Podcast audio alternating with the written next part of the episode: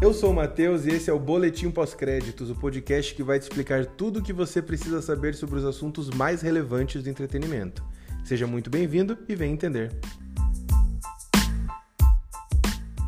A Warner está faz tempo tentando fazer o universo cinematográfico da DC deslanchar. Por isso, James Gunn e Peter Safran foram convocados para colocar a casa em ordem e anunciaram as primeiras 10 produções do novo DCU. No vídeo publicado no Instagram da Warner Bros., James Gunn explica que o conturbado filme do Flash, previsto para junho de 2023, vai ser o responsável por dar fim ao universo antigo da DC.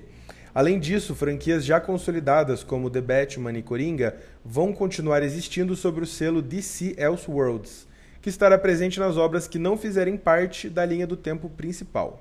Já para o novo universo, Gunn explicou que teremos filmes e também produções para HBO, tanto produções live action como animações, começando por Superman Legacy. Com estreia marcada para 11 de julho de 2025, o filme vai nos apresentar um novo Homem de Aço, mas pode ficar tranquilo porque não vai ser uma história de origem.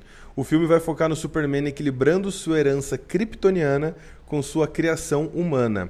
Vale lembrar que o próprio James Gunn está envolvido no projeto. O que será que vem por aí? O novo Batman também está nos planos, mas para diferenciar do Homem-Morcego dirigido por Matt Reeves e estrelado por Robert Pattinson, esse Batman vai vir acompanhado de Robin, mais especificamente Damian Wayne, filho perdido de Bruce que, nas palavras de Gunn, será um assassino filho da mãe.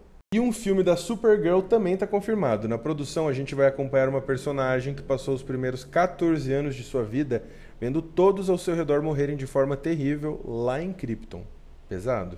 E os amantes de filme de terror também foram lembrados. Monstro do Pântano vai ser o responsável por trazer esse lado mais sombrio para o DCU. Será que teremos um anti-herói de botar medo?